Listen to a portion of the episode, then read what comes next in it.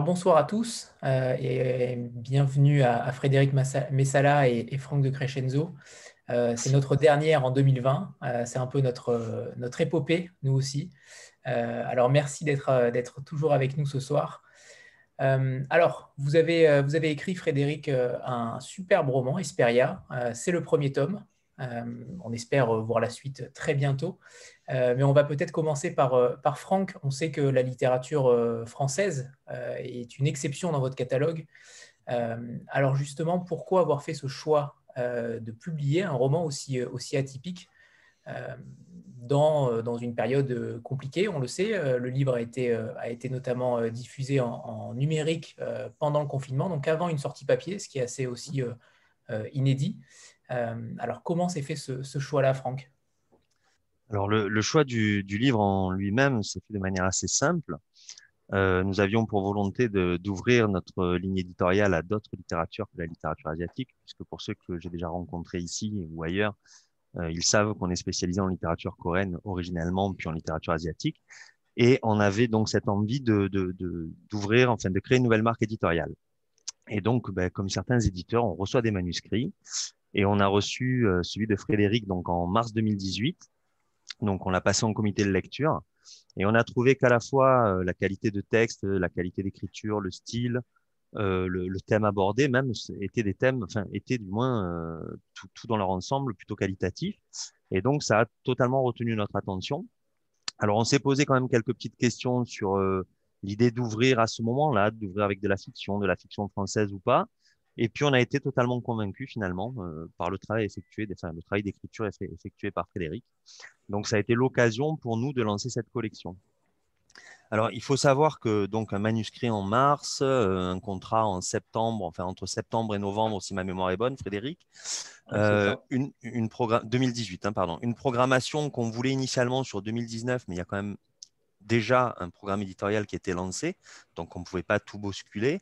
Et puis, quand on crée une collection, euh, ben, il y a tout ce qui va avec, c'est-à-dire le, travail d'accompagnement de la collection, la charte graphique, euh, trouver quel type d'esthétique on va donner à l'ouvrage, au, livre en lui-même, et puis le positionnement, puisqu'il fallait affiner un positionnement.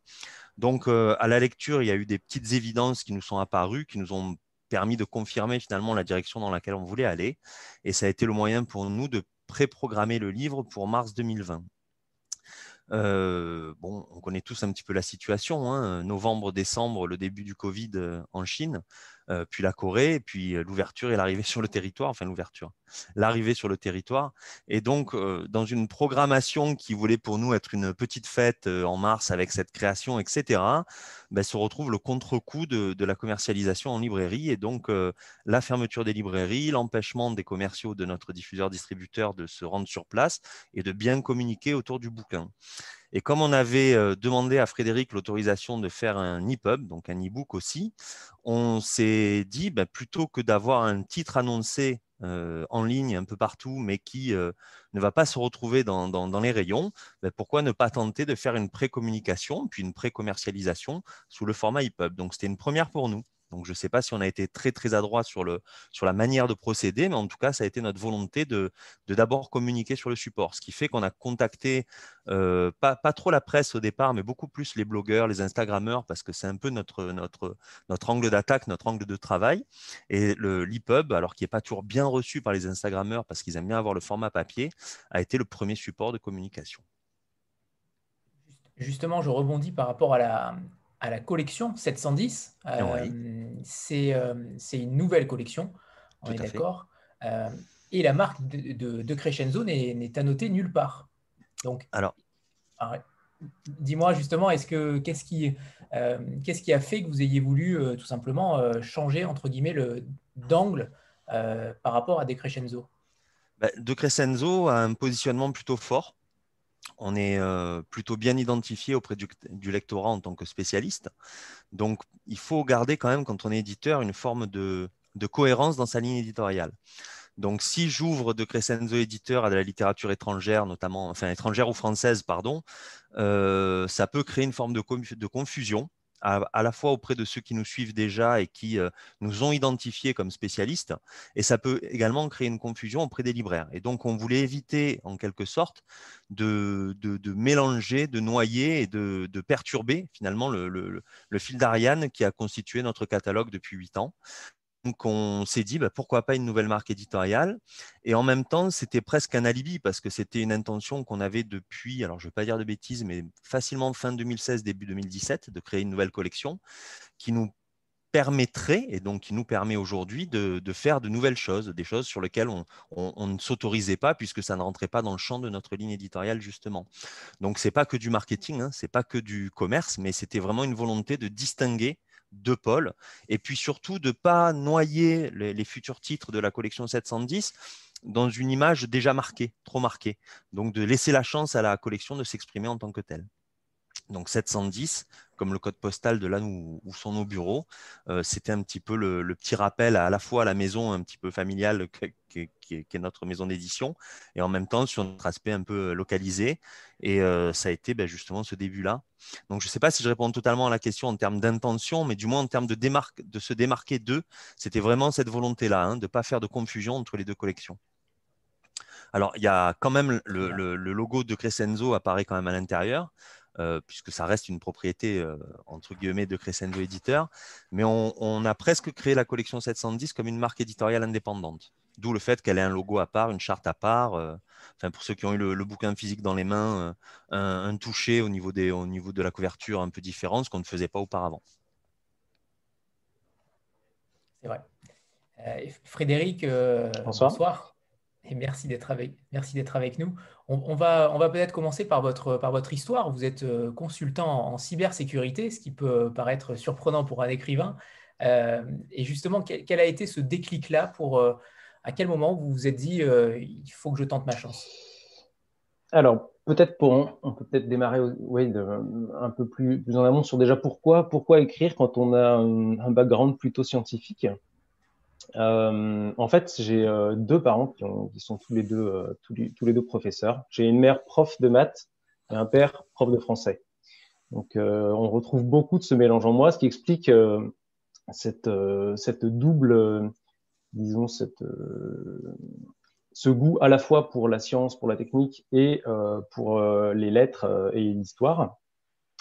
Et j'ai longtemps voilà, hésité entre un peu les, les deux voies. Et euh, en fait, euh, ça a été, disons, naturel pour moi parce qu'en fait, euh, j'ai commencé à écrire très tôt. je pense que j'étais déjà au, collège quand je me suis lancé dans, mon premier roman, dans un tout, autre style. et j'ai toujours, toujours voulu tenter ma chance. C'est-à-dire que même ces, œuvres de jeunesse peut-être un peu naïves, j'avais déjà essayé de les envoyer à, à des éditeurs à l'époque.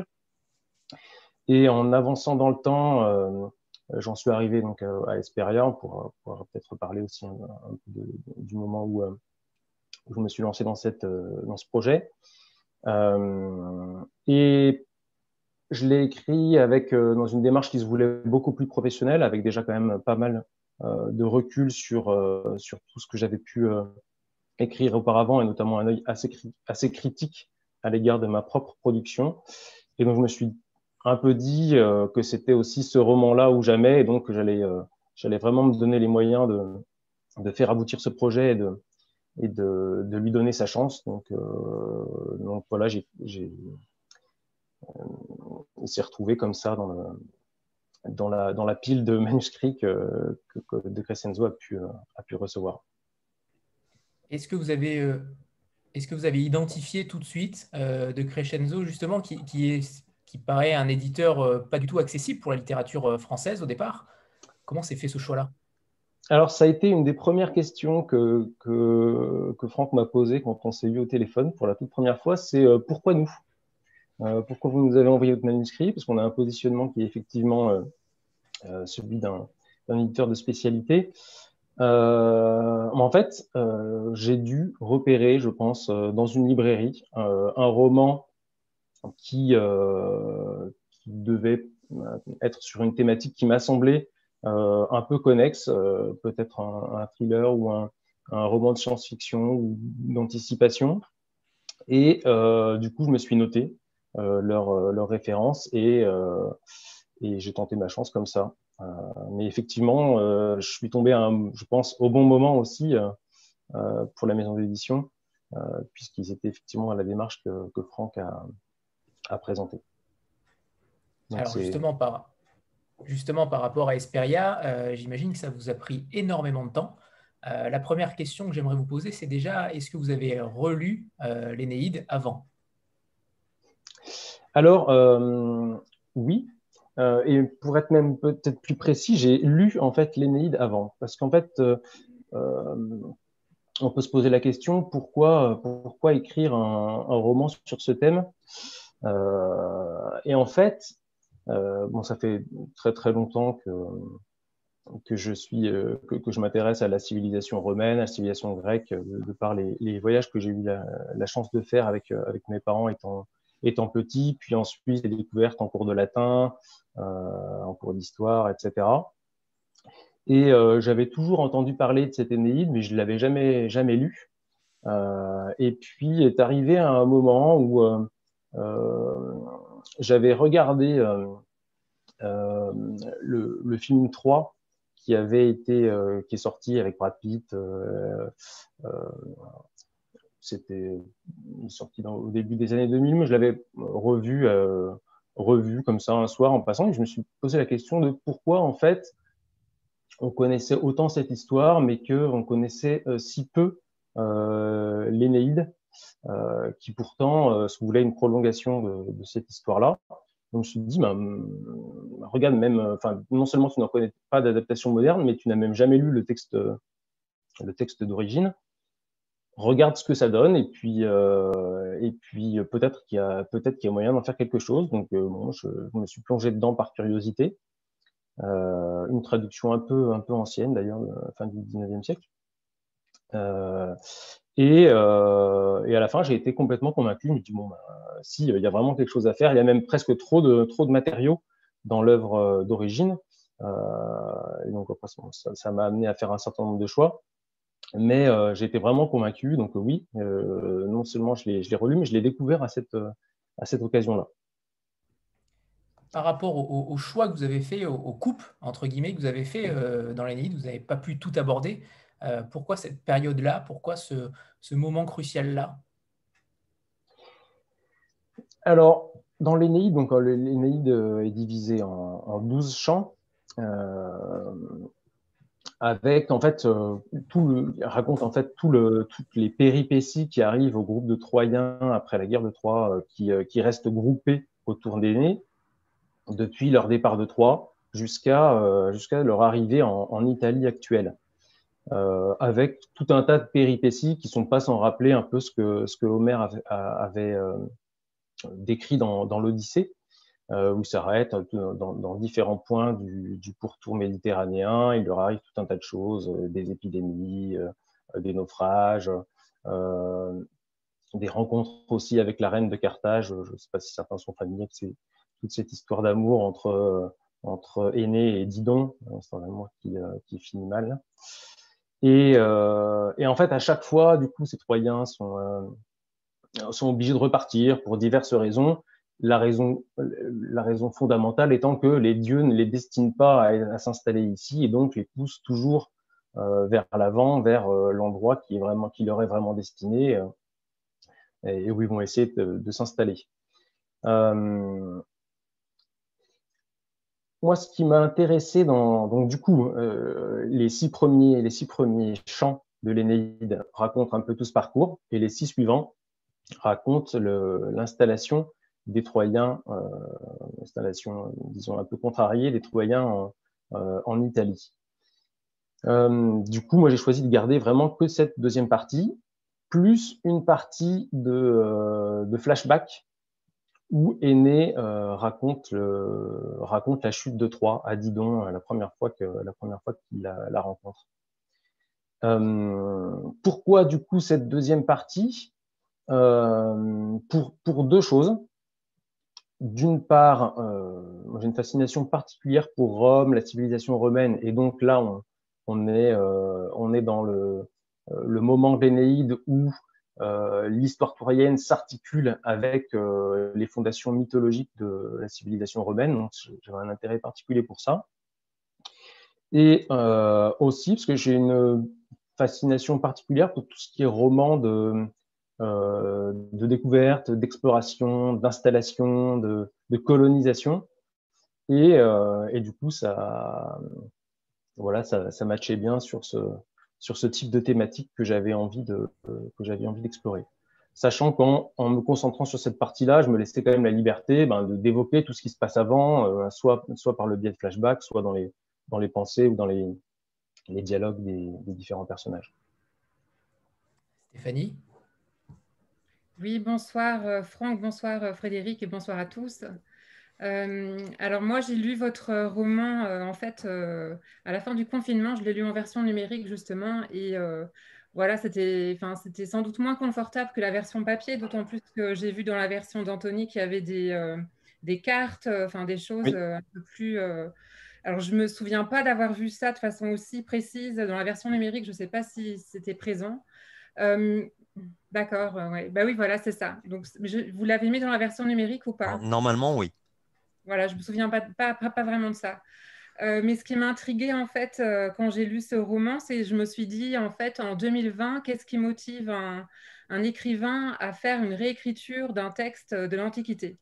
C'est-à-dire, est-ce que, alors bien sûr, on peut imaginer très bien que vous avez une fascination pour euh, ce monde, cette culture, cette civilisation, mais au-delà de ça, au-delà de simplement cette passion, est-ce que vous avez l'impression que euh, les récits, enfin ces récits-là, enfin la civilisation antique, elle est capable aussi de dire quelque chose euh, de notre monde. Et est-ce que c'est un détour pour vous euh, de passer en fait par, par l'Antiquité pour dire des choses qui nous concernent de plus près encore?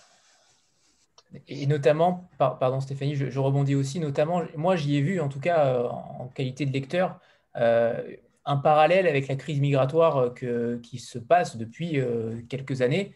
Euh, je ne sais pas si c'est volontaire ou pas, si, si ça vous rapproche de cela, mais en tout cas, j'y ai vu ce, parallèle-là. C'est deux, très bonnes questions. alors, pourquoi reprendre, réécrire une, une, œuvre antique? En fait, ma motivation première, c'est que j'essaie d'écrire un livre que j'aurais aimé lire. Euh, moi, je suis fasciné par les livres qui font voyager dans le temps, voyager dans l'espace. Et, euh, et ce, cette thématique de l'Énéide, elle a l'avantage de mêler deux contextes que j'apprécie énormément, qui sont euh, euh, la mythologie grecque et, et, la guerre de Troie, et, euh, comme je disais tout à l'heure, Rome et, et, tous les mythes de sa fondation. Donc, euh, j'aurais aimé pouvoir lire ce livre, donc je me, suis, je me suis lancé dans son écriture. Après, effectivement, dans les thématiques, en fait, je trouve que c'est vraiment, euh, c'est vraiment la force de tous ces mythes euh, très anciens, parce qu'en fait, ils, véhiculent des messages euh, et des symboliques qui sont très fortes et qui sont, euh, qui sont d'ailleurs, euh, qui sont d'ailleurs multiples. Si je vous demande aujourd'hui de quoi parle l'Iliade et l'Odyssée, je pense qu'on peut, peut en parler pendant, pendant des heures. C'est un peu la même chose pour moi sur, sur l'Énéide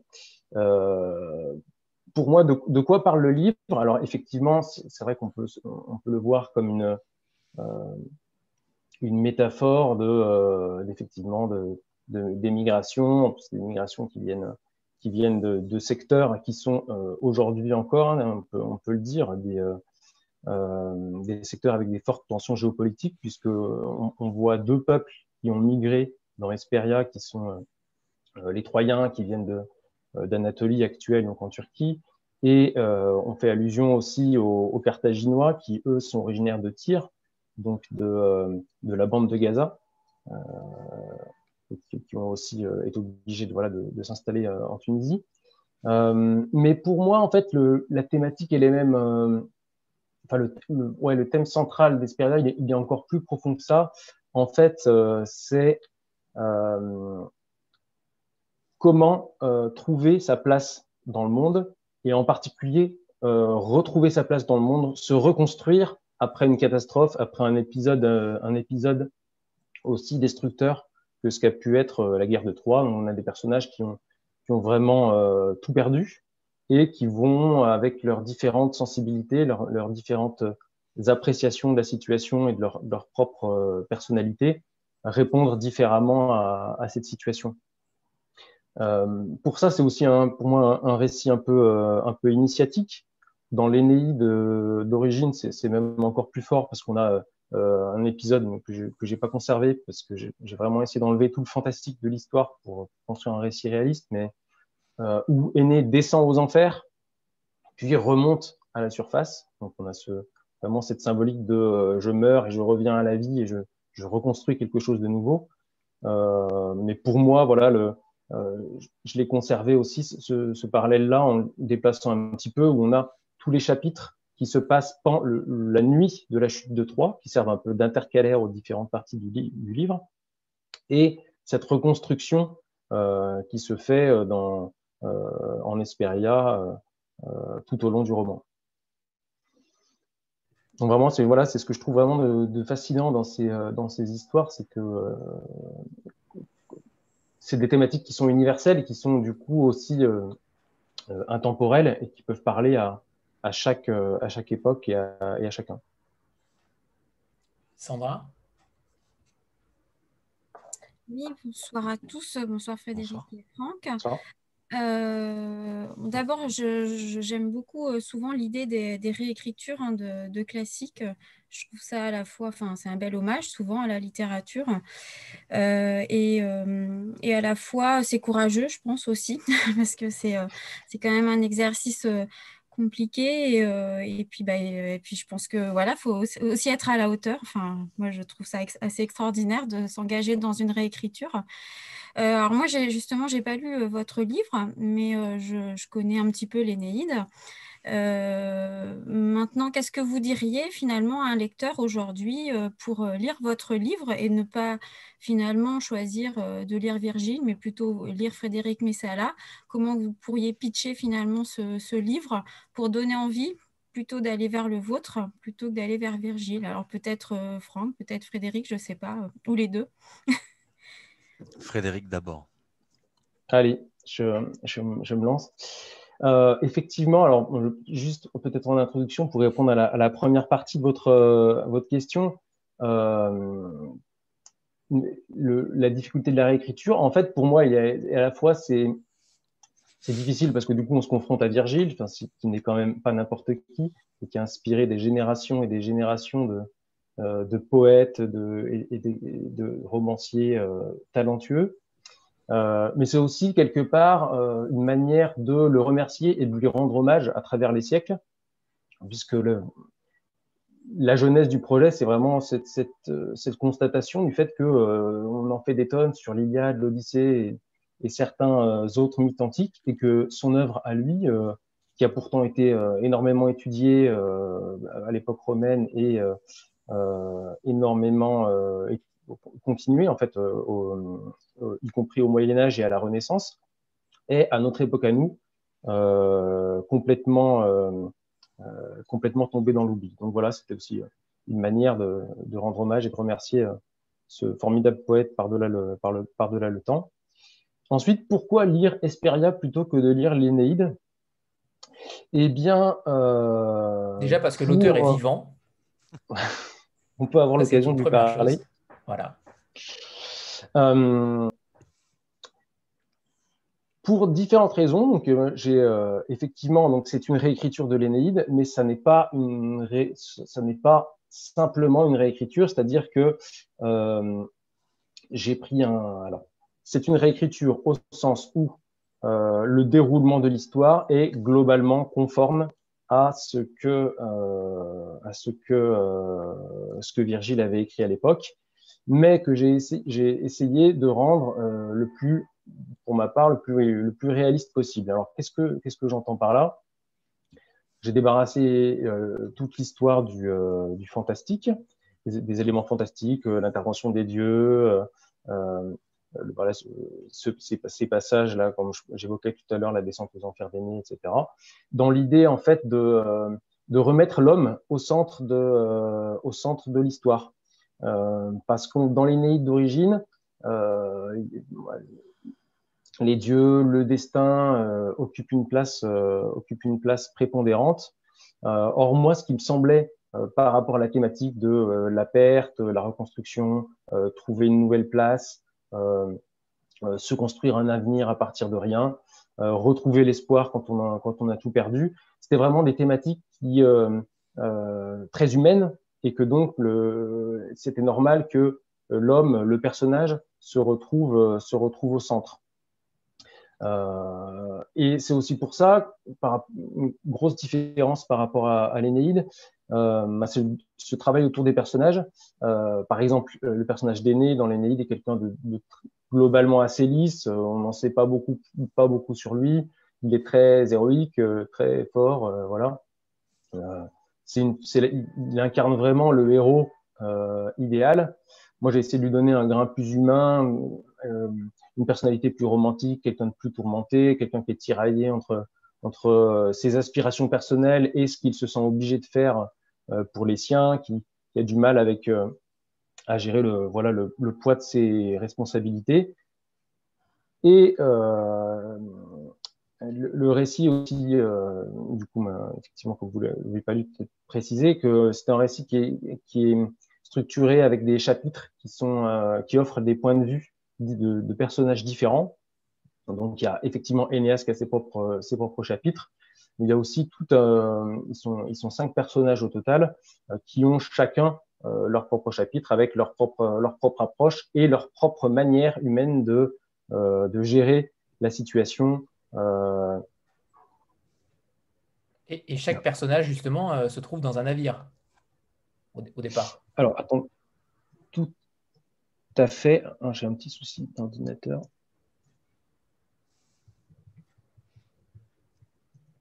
Pardon, j'avais mon écran qui s'était mis en veille. Euh, oui, donc en fait, au, dé, au démarrage de l'histoire, la flotte troyenne euh, arrive en Hesperia. Donc c'est vraiment une flotte militaire. Ils ont laissé derrière eux, euh, dans l'île de Trinacria, donc qui est, la, qui est la Sicile, où ils ont établi une base arrière, toute leur famille, tous leurs enfants, parce qu'ils ne savent pas du tout comment ça va se passer au moment où ils vont, euh, où ils vont débarquer. Et donc, euh, on suit un certain nombre des capitaines de ces bateaux qui sont des personnages plutôt, voilà, plutôt influents au sein, de, au sein des Troyens, mais aussi euh, certains qui sont de simples combattants. On a par exemple le personnage de Nisus qui lui est euh, un, ancien marchand d'épices, donc pas du tout un soldat, euh, qui s'est retrouvé euh, forcément mobilisé au moment de la guerre de Troie, qui a tout perdu et, qui a perdu, vraiment tout perdu, y, y compris son épouse et le goût de vivre tout simplement et à qui on va confier un jeune orphelin pour essayer de lui donner un but dans la vie, qui est de prendre soin de ce, jeune garçon, le former au métier des armes et euh, devenir en quelque sorte son, père de substitution. On va aussi avoir peut-être, j'y réfléchissais tout à l'heure, je me suis dit que ça avait aussi un peu euh, une résonance actuelle.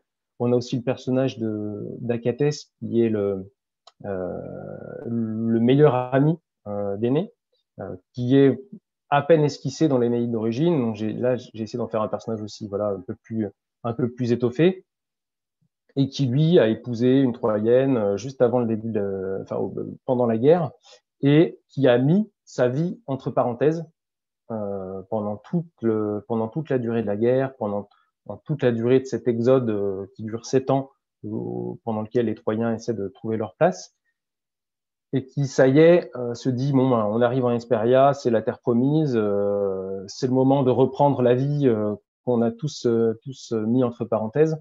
Euh, et lui, son voilà son son, son projet, c'est ben, de fonder une famille avec la femme avec la femme qu'il aime et, avec qui il attend depuis depuis sept longues années. Moi, ça m'évoquait aussi un petit peu voilà ce qu'on peut ce qu'on peut vivre aussi cette année 2020 qui a été une parenthèse dont on souffre tous euh, plus ou moins et, euh, et on attend tous forcément le, le, retour des jours heureux et ce moment où on pourra euh, de nouveau refaire des projets sans avoir euh, cette incertitude, cette angoisse qui nous, qui nous accompagne vis-à-vis -vis de l'avenir. On ne pourra pas par contre découvrir une nouvelle terre. Ça, c'est bien dommage. Non, ça va être, ça va être difficile. Naomi? Pardon, pardon, allez-y Frédéric, je vous ai coupé. Oui, je voulais dire, découvrir une nouvelle terre, c'est bien. Après, euh, arriver à s'installer, parce que là, c'est effectivement tout l'enjeu de tout l'enjeu d'Esperia, c'est dont les Troyens arrivent. ils débarquent et puis ben, la terre promise, elle est déjà occupée. Il y a des peuples qui vivent là depuis, depuis des siècles et il va falloir qu'ils arrivent à se trouver une place dans, ce, dans cet équilibre, dans cet équilibre qui, qui s'est établi dans la région qui vont venir perturber. Naomi? Euh, bonjour à tous, bonjour Franck et bonjour euh, Frédéric. Euh, j'aurais une question sur les genres littéraires, revenir sur un aspect sur lequel vous êtes attardé. il me semble, j'espère ne pas déformer votre propos, que vous avez dit que vous avez enlevé de l'Énéide l'aspect fantastique et peut-être merveilleux pour en faire un récit réaliste. Donc ma question serait de savoir, est-ce qu'en dehors de cette œuvre-là, vous avez écrit des œuvres qui s'inscrivent dans d'autres genres littéraires et si oui, est-ce que ces genres littéraires ont, eu une influence euh, au moment de l'écriture euh, et de la réécriture euh, de l'Énéide? Si oui, quelles sont ces influences? Puis, j'avais une question qui porte toujours sur la structure du texte et sur la réécriture. Alors, ma question serait de savoir si, en dehors de la réécriture qui est en elle-même un hommage à l'œuvre de Virgile, est-ce qu'il y a d'autres clins d'œil, par exemple, au niveau de la structure, c'est-à-dire des chapitres ou euh, au niveau des personnages les plus engordus, mais il me semble que les noms des personnages restent quand même à consonance latine et hellénistique. Est-ce qu'il y aurait comme ça dans l'œuvre d'autres clins d'œil euh, plus ou moins discrets ou plus ou moins implicites euh, en termes d'hommage à cette littérature classique au sens premier du terme? Alors, je veux juste merci pour votre question. Avant de savoir, je voulais juste voir, je voulais dans, le chat qu'il y a des gens qui voulaient le pitch de, le pitch de Franck. Ça viendra. là. Ok, on fera Ok. Donc je réponds à la question d'abord. Oui, oui, vas-y Frédéric, pardon. Enfin, c'est Anthony qui anime, mais tu peux. Oui, Comme, comme vous le souhaitez, tous les deux, comme vous le souhaitez, arrangez-vous. Bon, mais... Vas-y, Franck. Euh, non, non, je voulais, je voulais que tu répondes à la question parce que justement, bah, elle est pertinente d'abord. Et puis au moins, ça reste frais dans l'esprit. Je pourrais faire un pitch juste après. Ok, ça marche. Alors oui, tout à fait. Euh, j'ai écrit, euh, disons, des, des, romans avant dans, deux styles légèrement différents. Donc j'ai écrit des, romans de, fantasy où il y a effectivement du coup des, des éléments de de fantastique qui ici sont gommés. Euh, et euh, qu'est-ce qu'on peut en retrouver Qu'est-ce qu'on peut en retrouver dans Esperia Eh bien, eh bien, deux choses. je pense déjà ce, ce goût pour, pour l'épique, pour l'histoire avec des, des, grands enjeux, des héros, avec des, des dilemmes à, à, résoudre et des, des situations qui ont des impacts sur des peuples entiers. Euh, ça, c'est vraiment une thématique commune. Et on, a aussi une autre thématique qu'on retrouve dans les deux, euh, dans les deux, euh, dans mes deux œuvres, qui est, qui est en fait cette gestion de la perte et de, et de, et de l'avenir. Le, héros de, de, de, cette, de cette série de fantasy que j'avais, j'avais écrit assez jeune, hein, j'étais encore, j'étais encore étudiant. Euh, lui aussi, il a tout perdu. Euh, et euh, par contre, il réagit pas du tout comme Enéas à sa perte, c'est-à-dire que lui, il se mure dans son dans sa solitude. Il dit, ben, j'ai tout perdu, donc ma, ma, réponse à ça, c'est je ne veux plus jamais rien reconstruire pour ne plus jamais rien perdre. Et donc là, bon, on a un peu la même thématique et pas du tout la même manière de, de la gérer dans, dans nos, dans nos Troyens d'Hespérien. Euh, et autre, autre style dans lequel, euh, lequel j'ai euh, j'ai écrit, j'ai aussi une, une, un projet qui est en cours, c'est une trilogie. J'ai écrit le premier juste avant d'écrire Esperia, donc il y a vraiment une, une, une connexion forte entre, entre, les deux, qui est un roman historique qui raconte euh, euh, l'histoire d'un groupe de légionnaires romains qui se retrouvent euh, en Germanie euh, à, un moment de, du règne d'Auguste où les Germains se révoltent et en fait euh, les, les, Romains sont chassés et les légions battent en retraite de l'autre côté du Rhin et eux se retrouvent isolés tout seuls tout seuls en Germanie. et dans, là, en, fait, c'est je pense qu'on peut voir aussi ce, roman-là dans, euh, dans Esperia dans deux choses. Le, type de narration avec les différents points de vue, puisque dans l'autre, on, a un peu ce, euh, euh, on a exactement le, même découpage, il y a 12 personnages au lieu de 5. J'avais trouvé que 12, c'était beaucoup, donc dans Esperia, j'ai réduit ce, nom, ce nombre. Et ça m'a aussi beaucoup appris sur tout ce qui est recherche historique et intégration d'un contexte euh, historique et archéologique existant. Puisque c'est vrai que je ne l'ai pas dit jusqu'ici, mais euh, euh, une grosse différence aussi entre, entre l'Énéide et, et Hesperia, c'est la description de, des éléments historiques. En fait, Virgile, quand il a écrit l'Énéide, il a écrit un, un, poème où c'est censé se passer mille ans avant, avant qu'il écrive, mais en réalité, les personnes se comportent et euh, les lieux, les manières de se battre, etc., sont vraiment euh, romaines, contemporaines de, de l'auteur. Et je me suis attaché, pour ma part, en fait, à, à, à réintégrer les personnages dans leur contexte. Donc, en fait, euh, les peuples qui sont, euh, qui sont euh, décrits euh, sont des peuples de la fin de l'âge du bronze. les, les à un moment, il y a une cérémonie funéraire, par exemple. La cérémonie funéraire est, calquée sur ce qu'on sait aujourd'hui des cérémonies funéraires de, de l'âge du bronze. Euh, les villes, pareil, sur l'architecture de cette époque-là. Euh, les bateaux, euh, les tenues sont celles des, des, différents peuples de la région, de la région à l'époque.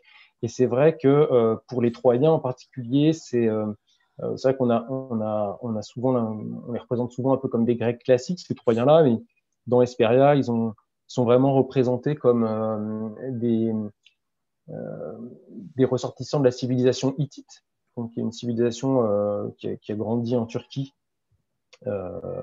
pendant l'âge du bronze et qui s'est confrontée notamment avec les Égyptiens, la fameuse bataille de Kadesh, Christian Jacques a fait toute une série de, romans, et, la civilisation achéenne, donc qui est certes des Grecs, mais des Grecs avec une civilisation euh, très différente de ce qu'on ce qu'on peut imaginer de la, de la classe antique de Périclès euh, et compagnie. Donc, euh, donc ça, c'était pour la première partie de la question, et du coup, je me suis laissé emporter.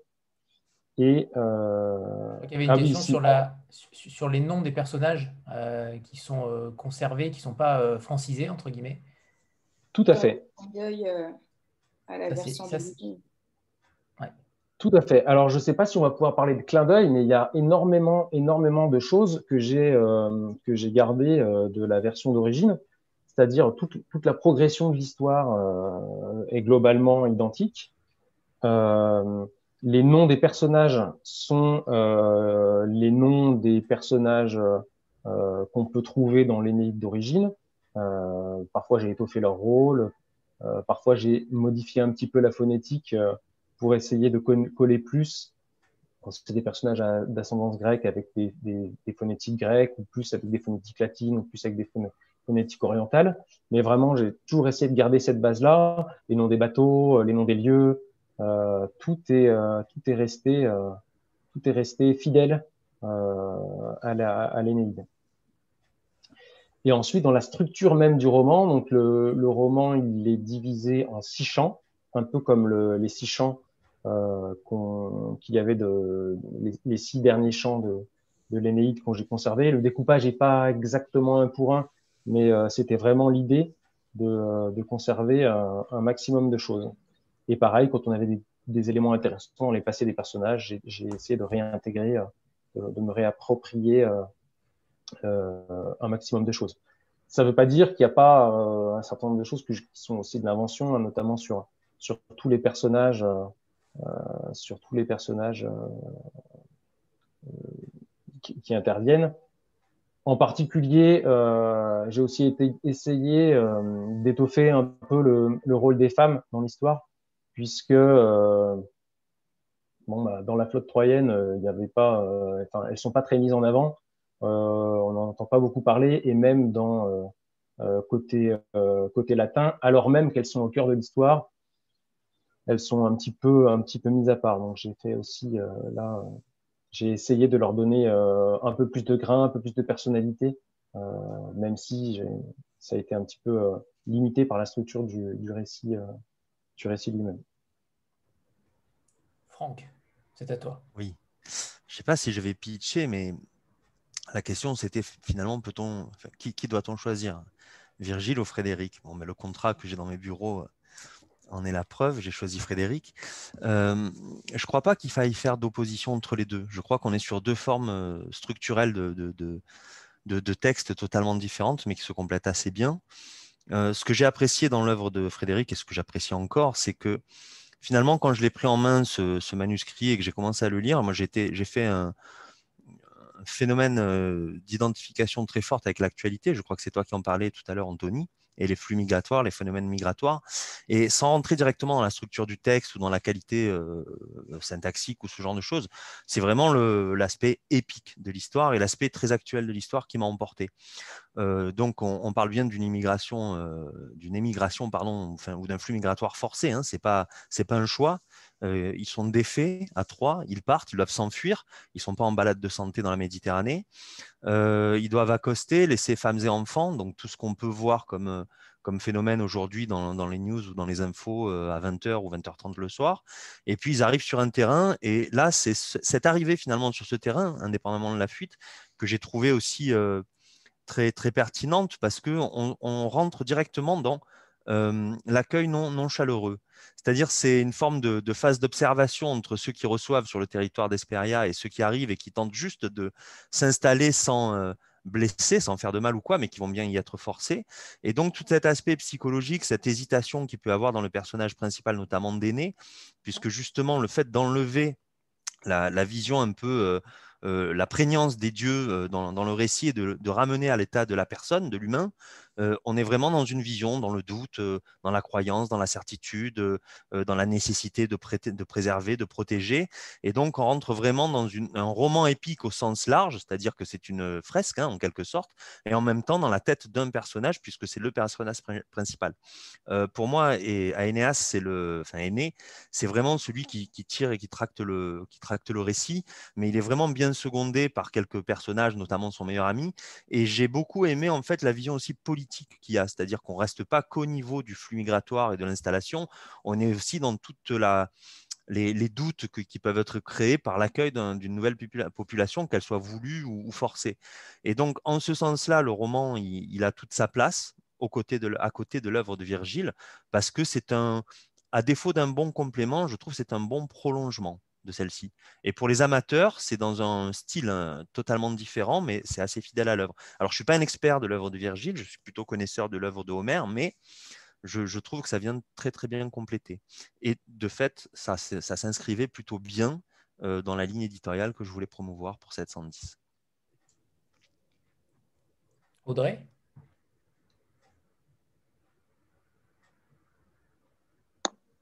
Oui, bonsoir. Euh, euh, j'ai deux questions euh, pour Frédéric.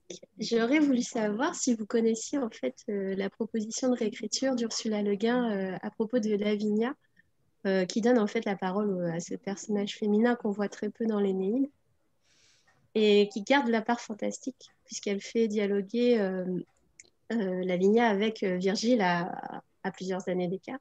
Et ma deuxième question, c'était euh, quel personnage vous avez préféré euh, redécouvrir et réécrire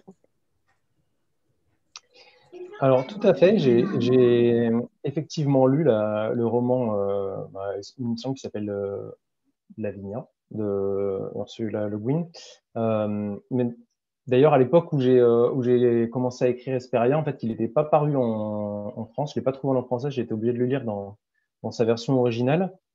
Et effectivement, c'est euh, on est vraiment sur euh, sur deux approches qui sont euh, qui sont assez différentes de, de l'histoire au sens où de son côté elle elle met vraiment Lavinia donc qui est la fille d'un des rois bah, du roi des, des latins et qui va c'est difficile de répondre à la question sans, sans, sans en dévoiler trop de en dévoiler trop de l'intrigue mais qui va se retrouver parmi les enjeux de, euh, de, la, euh, de, de toute l'histoire, euh, et, mais qui a un rôle en fait très passif dans cette histoire, c'est-à-dire elle le subit et, Ursula Le Guin, elle, va essayer de, montrer que, bah, en fait, c'est pas juste une potiche qui va faire l'objet d'un marché, et elle avait quand même une, personnalité, qu'elle a vécu les, événements d'une certaine manière. Et, et, bien sûr, quand j'ai terminé de faire les corrections et les différentes revues de, de, Vesperia, je pense que j'ai un petit peu euh, euh, insufflé de cette, humanité supplémentaire de, euh, Malavigna que, Le Guin avait pu mettre dans, la sienne. Après, l'approche et le récit est pas du tout le, même au sens où comme le disait Franck, j'ai vraiment essayé de de, de réintégrer l'humain et le, euh, la géopolitique du latium de l'époque dans le, dans le récit, euh, toutes les négociations, les tractations entre les différents camps, les incompréhensions qui amènent euh, euh, à, à, faire monter la tension, etc. J'en raconte pas trop là-dessus, mais ça c'est vraiment euh, toute cette mécanique géopolitique euh, joue un rôle majeur dans, ma réécriture et pour moi, c'est beaucoup, beaucoup plus effacé dans, la proposition de, de d'Ursula Le. Euh, ensuite, sur la question euh, de, de, de, la réécriture des personnages, il y, a, un personnage, un des, personnages principaux dont on n'a pas encore parlé, qui s'appelle Akaemenides, euh, qui est un personnage un petit peu atypique dans le groupe des Troyens, puisque lui, en fait, c'est un Achéen, c'est un Grec, euh, qui faisait partie de, la flotte d'Ulysse.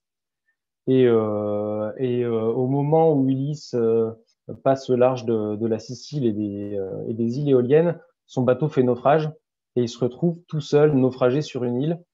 Et tout ça, ça se passe avant le début d'Esperia.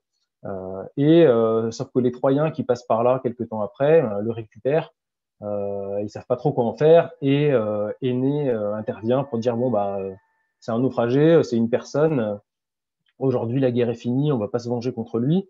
Il le prend un peu sous son aile, l'accepte d'une part de, de, le récupérer et puis de, de, le laisser se joindre, de, le laisser se joindre au groupe. Et donc lui, c'est euh, donc euh, un grec parmi les autres et il a un rôle particulier dans le récit puisque en fait, comme c'est un grec, donc vu par les autres comme un ennemi juré des Troyens, il est envoyé en agent infiltré euh, chez euh, les, les, Latins pour essayer d'observer ce qui se passe et de donner des informations aux Troyens à distance. Euh, et c'est euh, du coup un des personnages aussi euh, avec lequel je me suis euh, donné un peu plus de liberté puisqu'il apparaît très peu en fait dans l'Énéide. Et donc euh, il, il m'offrait à côté de ça la possibilité de raconter euh, de l'intérieur de, euh, de chez les latins. Donc, des choses qu'on ne voit pas en fait dans l'Énéide ou qui sont peu qui sont décrites de manière moins moins détaillée puisque c'est vraiment l'envers du décor et l'envers des négociations et, l'envers de cet accueil contrarié ou ce, refus d'accueillir les euh, Troyens euh, en Hesperia. J'ai un petit fait voilà, pour ce, pour ce personnage-là. Karine? À moins que Franck ait aussi un personnage préféré auquel tu t'es identifié ou tu as le micro coupé, Franck? Je, pensais justement au même personnage quand Frédéric en parlait, euh, parce que c'est lui qui a finalement le rôle le plus, le plus trouble dans, dans, le roman, euh, justement où euh, tout au long de la lecture, on se demande s'il va pas trahir, passer de l'autre côté, revenir, s'il va pas abandonner, revenir sur le, finalement la faveur que lui ont fait les Troyens. Et donc euh, ce côté où on, est, on est dans la géopolitique moderne, hein, c'est-à-dire des espions qui se déplacent pour connaître les intentions. Alors c'est c'est pas James Bond bien entendu, mais y a ça un côté comme ça du personnage vraiment euh, qui rentre dans une forme de quotidien afin d'aider de, ceux, ceux qu'il est censé soutenir. Donc oui, j'avais une certaine affection pour lui. Euh, Aîné, c'est le personnage central, donc euh, on, on, peut l'aimer totalement ou le détester totalement, mais il reste très très dominant. Par contre, euh, j'ai du mal à prononcer le prénom, pardon, Frédéric, tu peux m'aider? Voilà, il l'a dit pour moi. Euh, donc le personnage de l'espion, pour moi, c'est un, un, bon pendant à ce que doit jouer comme euh, euh, jeu, on va dire jeu clair, si je peux l'exprimer comme ça, Enéas par rapport au champ de bataille, par rapport à la gestion qu'il doit faire de son peuple, etc. Et le jeu trouble que doit jouer l'espion en, pendant un petit peu. Hein. C'est donc comme deux opposés, mais qui se complètent très bien. Et donc, je trouve ça très, très bien. Enfin, une, très belle euh, peinture de, de l'aspect politique moderne, quoi. Ce qu'on ce a devant les écrans, ce qu'on a comme discours public et ce qui se passe dans les coulisses. C'est vrai qu'il a aussi une, histoire un petit peu. Euh, c'est-à-dire qu'il a été sauvé par ses anciens ennemis, donc il il est dans une, dans une recherche de, voilà, de, de, de dette. Euh, mais à côté de ça, il se dit aussi, je ne peux pas non plus passer ma vie maintenant euh, à, à, ne faire qu'éponger cette dette. J'ai aussi une vie qui m'est propre. Est-ce que je dois continuer ma vie? Est-ce que je dois m'acquitter de sa dette? Quand est-ce que cette dette sera acquittée? Quand est-ce que j'en aurai assez fait? C'est aussi ce genre de questionnement qui porte et que je trouvais, je trouvais intéressant à développer. Karine? Oui, bonjour tout le monde. Euh, bonjour, euh, Frédéric, bonjour Franck. Euh, c'est plus, plus un petit état des lieux et une question sur, sur la suite hein, que vous voulez donner à, ce, roman, à cette histoire. J'ai noté que moi, ce qui m'a plu dans ce que vous avez raconté, j'ai noté surtout que c'était un récit initiatique, un récit pique, et que je pourrais l'offrir à quelqu'un qui aimait l'histoire. Donc euh, ça, c'est quelque chose d'important euh, parce que ce n'est pas forcément des romans sur lesquels je vais facilement. Et j'ai l'impression que l'angle de vue sur tout ce qui est effectivement initiatique et cette densité que vous avez su donner à des personnages euh, vont m'amener certainement vers cette histoire, mais je sais que je vais pouvoir l'offrir à quelqu'un peut-être de moins amateur que moi. et du coup, pour rebondir un peu sur les dernières questions, euh, est-ce que la suite, euh, c'est quelque chose que vous allez euh, inventer? Est-ce qu'il y a des personnages qui vont s'étoffer et prendre la main sur l'histoire? Ou est-ce que dès le départ, vous aviez programmé que l'Énéide, en fait, allait se, se, raconter sur plusieurs volumes, sur plusieurs romans? Voilà, merci. Alors peut-être que je peux laisser Franck répondre à cette question, puisqu'en fait, et euh, je compléterai. Est-ce que Franck. Euh, euh, non? Alors, sur le... il faut savoir quand même qu'on a. Alors attendez, je vais juste envoyer. Je ne sais pas si je l'ai envoyé ou pas. J'ai voulu envoyer la couverture du tome 2. Quand on a reçu le manuscrit de, Frédéric, c'est 900 pages, hein, donc ce n'est pas, négligeable. C'est-à-dire qu'il a vraiment pris le temps d'installer son récit et de le développer. Et on s'est posé la question sur comment l'amener. Et donc, il y a eu un travail qui a été fait entre Frédéric et Julien Paolucci, qui est notre éditeur en chef, sur à la fois le découpage des deux tomes. Donc, oui, il y a une suite qui arrive derrière, et oui, il y a une suite qui, je, vais dire, pardon, j'ai failli parler anglais-coréen, qui, qui prend une forme d'ampleur d'un point de vue de l'action pas que d'un point de vue de la, de la place du personnage, pas que d'un point de vue du positionnement des camps, etc., etc. Il y a beaucoup plus de mouvement qui est donné dans le, dans le deuxième tome, donc c'est pour ça qu'il est nécessaire de le lire aussi. Et en fait, je ne suis pas sûr d'avoir tout à fait bien compris la question. est-ce qu'il y a une suite envisagée ou est-ce qu'il y a une suite de l'écriture que va produire Frédéric dans d'autres livres après Esperia non, en fait, c'était effectivement, mais vous y avez répondu, c'était de savoir si cette histoire-là, euh, à l'origine, elle était déjà elle avait été pensée sur plusieurs volumes. Donc, vous venez d'expliquer qu'effectivement, c'est ça, parce que l'histoire, été très étoffée. Mmh euh, et, voilà. Euh, et, donc, effectivement, vous avez répondu à la question. Mmh mais, et qu'on allait donc vers quelque chose de plus sur, sur une guerre de territoire et sur quelque chose comme ça. Donc euh, finalement, on, se rapproche quand même un peu de, grands romans de SF comme Terre Champ de bataille, avec euh, des enjeux. Euh, je ne sais pas si je peux le positionner SF. On avait parlé d'ailleurs avec Frédéric au départ de, fantasy. pour moi, c'est très restrictif le terme de fantasy hein, dans la définition purement genre et en, rayon de librairie je suis un peu obtus de ce point de vue-là. Donc, j'ai voulu le, repositionner, du moins intellectuellement, puisque dans le travail d'écriture, il n'y avait pas de changement à faire, mais vraiment sur quelque chose de, en tant que roman épique. Et j'aurais aimé employer le, terme de roman historique, mais on sait bien ce que c'est que la trahison sur la base d'une fiction, c'est-à-dire puisqu'on n'est pas dans, le, dans le récit du réel déjà. Donc la notion d'épique est venue de suite, mais j'arrivais pas à coller avec la notion de, de fantastique ou de fantasy. Pour moi, on était trop loin des champs euh, des codes du, genre du roman. Euh, par contre, oui, enfin, quand on le lit, quand on le prend en main après, qu'on a, puisque j'ai lu l'intégralité, euh, j'ai eu cette chance-là d'un trait. oui, on est, on est pris après par tout ce qui va se passer, les batailles, etc. Et c'est en ça qu'il devient presque épique, puisque on aurait pu être dans du roman géopolitique, hein, transposé sur le passé, mais il prend cette dimension-là dans la seconde partie du roman. Non pas que la première en est exclue, mais c'est vraiment là où ça se teinte euh, de, de, tout ce qui peut se passer, quoi, les batailles, les stratégies, pour ceux qui aiment ça, euh, même des débuts d'histoire d'amour. Enfin, il y, a, tout plein de choses qui se passent. Quoi. Puis la relation entre les rois, les découvertes, les alliances, les trahisons, enfin, tous les ingrédients d'un bon roman. Euh, dans, la notion de storytelling, je dirais, s'y retrouvent. Je ne sais pas s'il l'a construit comme ça, Frédéric, on n'a pas parlé de ça à proprement parler, mais en tout cas, oui, oui, c'est pas décevant de ce point de vue-là. Et la couverture déjà fait état de, quelque chose de plus guerrier. Tout à fait, tout à fait. Alors c'est là où euh, finalement le, voyage euh, en bateau, euh, on l'a voulu comme symbole de ce premier tome bien entendu, c'est pas, on n'a pas 400 pages, puisqu'il fait pas loin de 420 pages. On n'a pas 420 pages de voyage en bateau hein, dans le tome 1, mais on voulait vraiment montrer cette, euh, cette notion de, départ forcé. C'est là où vraiment, euh, moi, j'ai tenté de tirer le filigrane, parce que quand on, aime un texte, on ne peut pas juste l'aimer. Il faut aussi qu'il colle à ce qu'on veut faire ou à ce qu'on veut faire d'une collection ou d'une marque éditoriale. Donc, il fallait que je, je trouve ce filigrane dans l'écriture, enfin, dans le roman pardon, de Frédéric et c'est ce que nous a permis ce premier tome.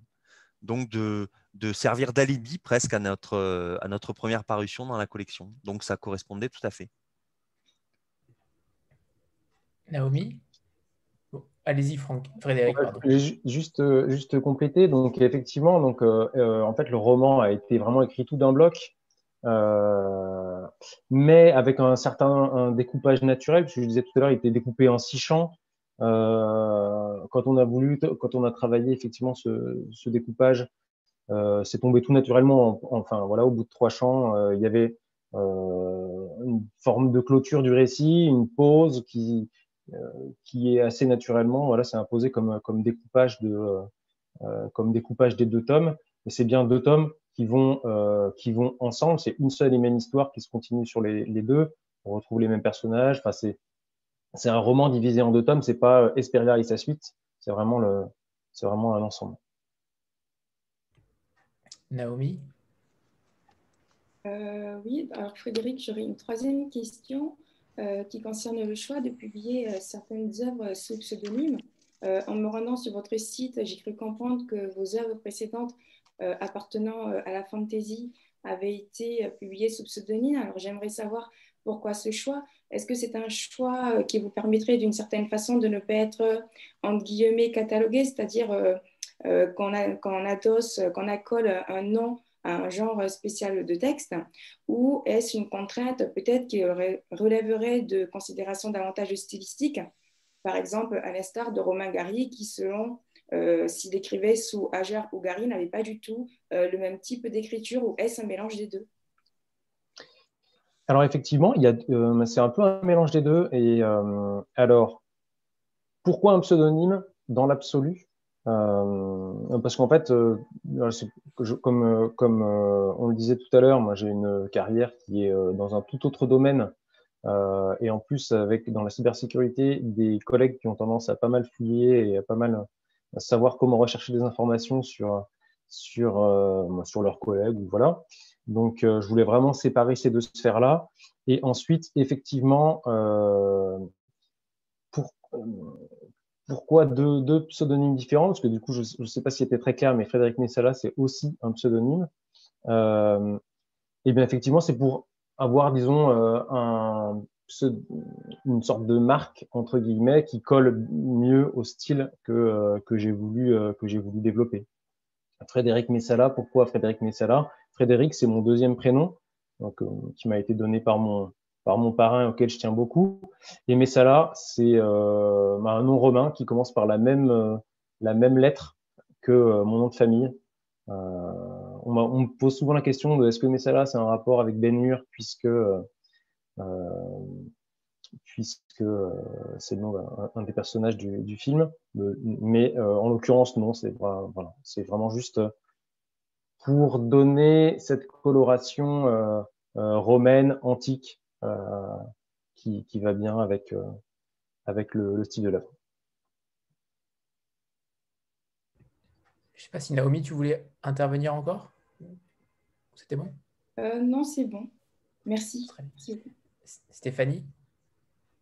Oui, alors euh, je voulais revenir sur la façon dont vous avez travaillé pour vous documenter parce que euh, ce qui m'a saisi en fait euh, à la lecture, c'est que c'était quand même très, très réaliste, très vraisemblable. Alors je, ne sais pas comment c'était exactement à l'époque. Hein. Évidemment, les, idées qu'on s'en fait, c'est surtout véhiculé par des films ou par des, textes qu'on a lus, voilà, ou des cours qu'on a suivis.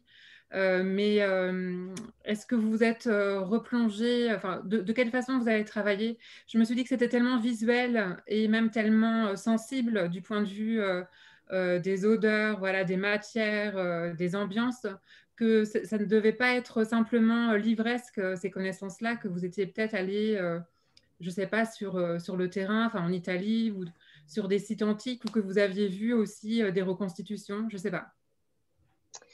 C'est euh, une bonne question aussi. Donc, euh, en termes de purement documentaire, je me suis euh, surtout basé sur des, sur des recherches sur Internet. Je me suis constitué vraiment un gros corpus de, d'images, de, de textes.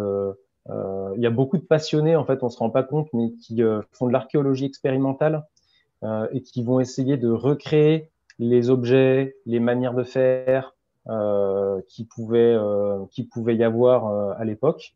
Donc, par exemple, euh, il y a vraiment, par exemple, des, gens qui s'amusent aujourd'hui à recréer de toutes pièces euh, euh, des armes et des armures de l'époque achéenne, de, à partir, à partir de, de, de, de documents, de sculptures, etc. Ils, ils, essaient de recréer ces objets-là avec les mêmes techniques qu'à l'époque, et ensuite de les utiliser de la même manière qu'à l'époque, c'est-à-dire on se rend compte, je sais pas, on a un gros marteau qui sert à se battre, ben, on s'aperçoit qu'en fait, euh, une fois qu'on l'a en main, on est obligé de se battre d'une certaine manière. Donc, euh, voilà, c'est tout ce qu'ils appellent euh, archéologie expérimentale. donc, on trouve beaucoup, beaucoup, beaucoup de choses sur, tout, ça sur Internet. Ensuite, sur, les, lieux, et eh effectivement, c'est vrai qu'on n'a pas, trop parlé de, l'écriture de l'écriture d'Esperia. Esperia était, était écrite en deux parties. Le premier tiers, euh, je l'ai écrit alors que j'étais encore, euh, j'étais encore euh, consultant en région parisienne. Et, et en fait, courant 2015, pour, pour donner vraiment toutes ses chances au projet, j'ai choisi de prendre une année sabbatique dans laquelle j'allais faire deux choses qui étaient écrire, retravailler le texte ensuite, mais aussi voyager. Et euh, par exemple, euh, au, mois de juin 2016, j'ai passé, euh, euh, tout un mois en fait à Rome et dans les environs de Rome pour m'imprégner des lieux et aller sur tous les endroits où je faisais passer Aîné et, et, ses compagnons pendant le, pendant le récit. Donc, je me suis rendu euh, dans, la, dans la banlieue de Rome, euh, sur les bords du Tibre, à l'endroit où j'avais fait, où j'avais fait accoster les navires. Euh, je me suis rendu aussi, euh, j'ai refait tout le circuit. Alors, ça transparaît pas forcément, euh, pas forcément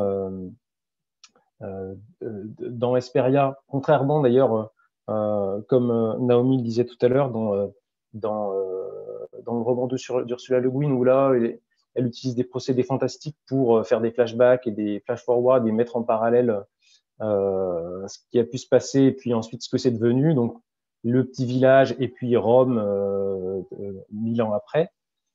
Euh, donc voilà, donc il y, a un des chapitres de ce tome 1 où en fait Aîné fait tout un circuit dans, sur ce qui deviendra un jour Rome. donc on a la roche tarpéienne, les flancs du, du, Capitole, la vue sur la vallée qui, qui, aboutit aujourd'hui au Colisée. Il, il, va sur le, sur, sur le Palatin où il y a un, un, petit village qui s'appelle dans le roman Palanthéon. Virgile avait gardé cette sorte d'étymologie euh, virtuelle entre son village et, euh, et, la colline du Palatin que j'ai conservé moi du coup dans le dans le récit.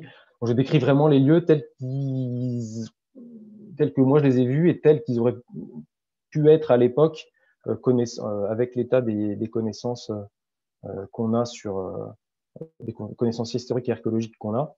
Euh, mais donc oui, effectivement, il y a eu, il y a eu tout ce travail. Je suis allé sur les bords du Tibre, à l'endroit où, où ils débarquent aussi quand ils viennent quand ils viennent un peu plus tard dans le livre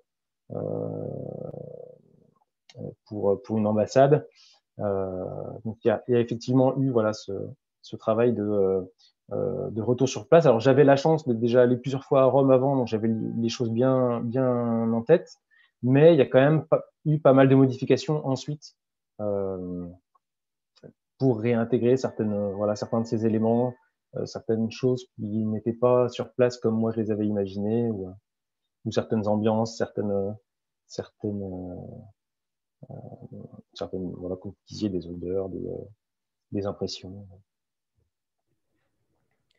Franck, j'avais une question euh, pour toi. Est-ce que c'est un type de livre qu'on rencontre extrêmement rarement en ce moment, depuis des années d'ailleurs, dans le thème qu'il aborde, dans les thèmes qu'il aborde. Est-ce que tu, as pensé que c'était un, risque de publier ça aujourd'hui ou au contraire, euh, ça a permis de se démarquer aussi de ce qui se fait euh, habituellement? Alors oui, forcément, c'est un risque parce que c'est pas forcément le genre le plus populaire euh, en librairie, ou du moins auprès du grand public. pour autant, je ne l'ai pas envisagé comme tel, je l'ai plutôt vu comme un pari plus que comme un risque. C'est-à-dire que quand on lit un, un, texte, un manuscrit, et que on commence à percevoir un certain intérêt pour celui-ci, euh, la question tout de suite après, c'est bon, combien va nous coûter l'auteur en, droit d'achat? Et puis la troisième, c'est qu'est-ce qu'on va pouvoir en faire? Ça, ça devient la question la plus compliquée parce que finalement, s'enticher d'un manuscrit, c'est pas le plus dur. Donc la, question, elle s'est vraiment posée au point de vue de la commercialisation. Alors je pense qu'il y aurait eu beaucoup plus d'aspects favorables si on n'avait pas eu euh, le report, euh, le Covid, et puis le, risque de second report qui risque d'y avoir sur le premier semestre 2021 pour, pour le deuxième tome.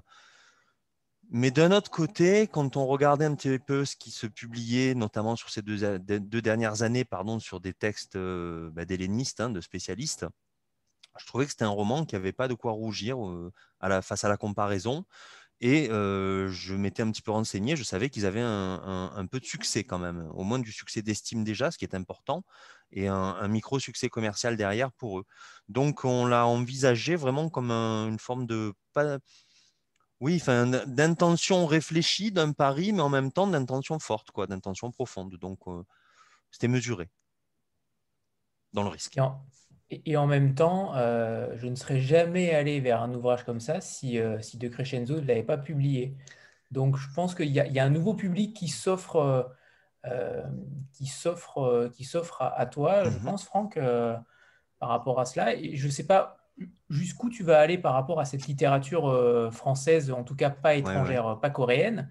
Euh, mais euh, j'aimerais bien savoir jusqu'où tu vas aller. Est-ce que tu vas rester dans, le, dans la même thématique historique ou au contraire tu vas, tu vas peut-être aller un petit Non, je ne chercherai pas forcément à trouver le clone de Frédéric. Hein, Ce n'est pas mon intérêt. Je préfère avoir un, un écrivain qui se démarque plutôt qui se fond. Dans la masse. Donc, euh, ce n'est pas forcément sur le même registre littéraire que je vais m'orienter. C'est plutôt les lignes sous-jacentes de la thématique que je vais rechercher, c'est-à-dire des choses qui correspondent à ce que personnellement j'ai envie de présenter dans notre maison d'édition. Donc ça sera peut-être des sujets sur, alors que ça soit de la fiction ou de l'essai, mais des sujets sur de l'écologie, des sujets sur, je ne sais pas, l'immigration, des sujets sur le, bien-être en tant qu'être humain, enfin tout ce qui peut apporter un regard un peu critique, un regard un peu aussi politique, et quelque chose qui donne à réfléchir. Moi je trouve que la, littérature de Frédéric, elle donne à réfléchir. Elle ne se prend pas que comme un roman dans lequel on se met dans le fauteuil et qu'une fois reposé, on a oublié. Il y a de quoi en tirer quelque chose derrière. Donc c'est un petit peu ça qu'on recherche. Alors c'est notre premier auteur français. je ne sais pas si ça lui fait plaisir, mais en tout cas moi oui, personnellement. Et c'est, je le vois, je vois ça comme un début. Maintenant, il y a une forme de, pas de mécanique de travail, mais de, mécanique d'achat de droits à l'étranger qu'on a, entamé depuis longtemps, hein, depuis notre création. Et donc, il y a des manuscrits qui ont des échéances beaucoup plus courtes que ce qu'on a dans la littérature française, puisque a un délai euh, vraiment euh, restreint, même si j'ai tenté par tous les moyens de le faire grandir, ce délai de publication, mais on a une contrainte de publication. Donc, on ne peut pas bouger euh, tous nos programmes éditoriaux comme on le voudrait à souhait ou comme certains éditeurs qui sont purement centrés sur la littérature française peuvent le faire et réagir de manière beaucoup plus souple à l'actualité ambiante. Donc, euh, euh, le, livre de, Frédéric euh, s'inscrivait très bien il y a un an dans une forme de panorama et d'actualité politique. Ça ne veut pas dire que ce n'est plus le cas aujourd'hui, mais aujourd'hui, c'est totalement dominé par le Covid. L'autre chose, c'est qu'il aurait peut-être fallu que je le retarde d'un an, et sincèrement, j'en avais pas envie. Je trouvais que c'était le, moment ben, aussi de faire plaisir à l'auteur, parce que je pense que ça peut lui faire plaisir que d'avoir le format papier dans les mains. Voilà, donc c'est notre, euh, c'est notre début avec lui. Et c'est le, ça n'est que le début. Euh, on n'a pas encore parlé du style, euh, du style euh, Frédéric Messala, qui est extrêmement limpide, c'est fluide, c'est extrêmement descriptif, notamment. Les descriptions sont extrêmement travaillées. alors, j'ai eu peur au début pour la kyrielle de personnages. Clairement, il y a au début du livre la liste des personnages. de tous les personnages, il y en a énormément.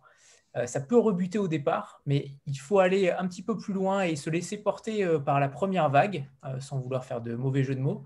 Mais c'est cette, qualité-là que je vous trouve véritablement à réussir à faire un roman d'aventure, un roman épique, sans tomber dans la fantaisie. et je sais que vous avez un lien peut-être particulier avec la fantaisie, mais j'y vois pas forcément de la, fantaisie, j'y vois un roman purement d'aventure je ne sais pas comment vous l'avez euh, défini euh, en l'écrivant, mais, je trouve qu'en tout cas, le style est, assez est très limpide. donc bravo déjà pour, cette qualité d'écriture-là, parce que ce n'est pas évident sur une réécriture d'un tel texte. Et, il faut en parler aussi que c'est extrêmement bien écrit. Merci beaucoup. Peut-être en réaction à ça, du coup, c'est vrai qu'on parle beaucoup depuis le début de, du, là, du, genre du roman, pour moi, en fait, euh, c'est effectivement pas de la fantaisie du tout. Euh, c'est pas vraiment non plus un roman historique puisque euh, en fait il y a rien à part le contexte, les technologies, les peuples, etc. Il n'y a pas de fait historique qui est relaté dans le dans le roman. Euh, pour moi, le, on pourrait le style le plus proche qu'on pourrait euh, rattaché au, livre, c'est celui du péplum. Euh, un péplum comme euh, euh, bah, j'ai déjà cité le film de Wolfgang Petersen 3 par exemple, mais c'est vrai que c'est aujourd'hui un, genre qu'on voit plus au cinéma et qui est pas aussi courant qu'il pouvait l'être dans les années dans les années 50 ou, ou 60, mais qui, correspond assez bien à, à ce style de récit que, dans lequel j'ai voulu euh, transposer l'Énéide. Euh, ensuite, par rapport au style, c'est vrai que en fait, euh, je disais tout à l'heure que moi j'aime bien. mon ambition en tant qu'auteur, c'est d'écrire des livres que j'aurais aimé lire, et je suis toujours extrêmement frustré quand je lis un roman où tout va très vite, l'intrigue est passionnante, mais le contexte, les lieux sont décrits de façon très euh, très légère et j'ai du mal à imaginer ou à me représenter ou à me plonger dans l'ambiance euh, qui pouvait euh, qui pouvait régner dans, dans, dans, ce que décrit l'auteur. c'est vraiment l'ambition que j'ai eue en écrivant Esperia, c'est de d'arriver à plonger euh, le, le, le, lecteur dans un, dans, dans un récit qui soit, d'une part, parce que c'est réaliste, donc euh, euh, le, le, lecteur peut euh, accrocher à tout ce qui à tout ce qui se passe, des choses qui voilà qui, qui ne qui ne font rien intervenir d'extérieur, mais aussi dans euh, les lieux, les ambiances, euh, les odeurs, les sons, comme si voilà le vraiment plonger le lecteur au cœur de, de ce qui se passe par tous ses sens et, et par l'histoire en parallèle. C'est exactement ça en fait. vous prenez votre temps pour tout décrire et je comprends pourquoi il y a donc deux tomes. Tout s'explique. Stéphanie? Oui, moi aussi je voulais parler du style parce que effectivement c'est euh, assez remarquable dans, votre, enfin, votre texte. Euh, euh, il y a une langue qui est très classique et chez moi, ce n'est pas du tout un défaut. Hein. Peut-être que personne d'ailleurs ne pense que c'est un défaut, mais pour moi, une langue classique, c'est vraiment une langue déjà très respectueuse de la syntaxe, de la recherche lexicale et donc qui cherche à faire des effets aussi en, en gardant cette structure. Et je me suis demandé du coup si d'avoir une telle exigence littéraire, ça ne venait pas un peu parfois vous gêner pour la vraisemblance des, des, dialogues. Par exemple, quand on, quand on se dit que ce sont des personnages qui ont, qui ont existé dans une autre civilisation, une autre époque, comment on appréhende leur, leurs échanges, leur, leur façon de s'exprimer, leur, voilà, le choix de leurs mots euh, enfin voilà, ça c'est vraiment une question euh, qui, euh, m'intéresse de près. parce qu'on ne peut pas savoir comment, comment la langue était pratiquée, enfin, quelles étaient la nature exacte de, leur, de leurs propos et donc le choix de leurs mots. C'est vrai que c'est intéressant que vous posiez ces questions, c'est aussi un sujet qui m'intéresse beaucoup. Ça m'a toujours frappé de, de, voir, par exemple, que sur un film sur une même thématique, ou dans un livre, par exemple, euh, suivant si le livre ou le film a été fait aujourd'hui ou il y a 50 ans et qui se passe à une même époque antérieure, en fait, on fait plus ou moins parler les gens comme nous, on parle, soit à notre époque, soit, comme on se représente la manière dont ils euh, dont il, euh, il parlait à l'époque. Euh, je disais l'autre jour euh, un, tout, un document sur, la guerre de 14, et me disait on fait parler les gens de cette époque-là comme nous, mais en fait, je mets ma main à couper que si on les entendait parler pour de vrai, effectivement, ce serait tout, à fait différent. Du coup, là, moi, j'ai pris le parti de bah, garder une langue qui reste à peu près celle de notre époque, peut-être un petit peu plus polissée que, euh, que celle qu'on utilise nous euh, dans la vie tous les jours, en sachant quand même que euh, euh bah, il, y a, un certain nombre de dialogues qui sont aussi des, échanges relativement formels entre des diplomates, entre des, euh, gens qui sont pas non plus qui, pour l'époque ont reçu une, certaine éducation. On parle de princes, de, notables, de notables. Après, effectivement, c'est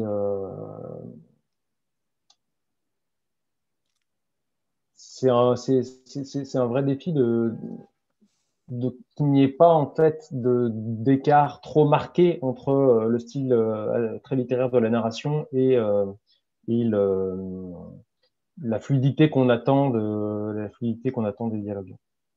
J'ai essayé de trouver le juste milieu euh, entre les deux. Après, je, vous laisserai juge de si c'est réussi. Mais euh, effectivement, il y a, ça a été un, un, gros axe de travail. Est-ce qu'on peut peut-être rebondir sur, le, sur l'extrait à lire, euh, Frédéric? Oui, bien sûr. Vu qu'on parle du style, c'est, le lien. Ah, oui, alors, tout à fait. Donc j'ai euh, choisi un, un passage euh, qui est situé relativement au début, euh, au début du livre euh, et qui, euh, raconte, qui, est l'introduction euh, d'un moment où une première ambassade troyenne est envoyée à, à, l'un des royaumes, à l'un des souverains qui, règne du coup sur, sur Hesperia scène qui, j'ai aussi l'Énéide à côté, on, on fera peut-être pas la lecture croisée, mais qu'on retrouve dans le dans le texte d'origine. Je me suis amusé aussi pour certains chapitres à garder toutes les étapes du travail entre ma lecture du texte d'origine et le chapitre final tel qu'il existe dans Esperia. J'ai un ou deux exemples comme ça. C'est assez, assez amusant à, à regarder. Alors, pour la lecture.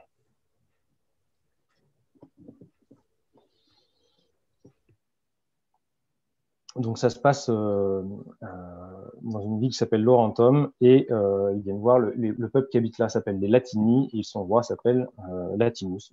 C'est aussi un des noms que j'ai conservé de, de l'ennemi d'origine. L'intendant du roi des Latini poussa un battant, puis l'autre, et s'écarta pour laisser passer les Troyens. Je vous en prie, entrez.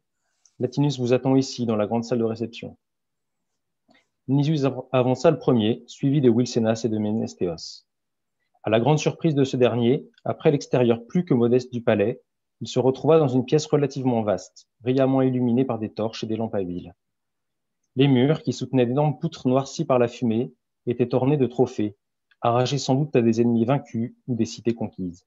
Des roues de chars qui côtoyaient des armes, des pièces de bois brisées qui avaient dû être des verrous de porte, et même une sculpture extraite de la proue d'un navire.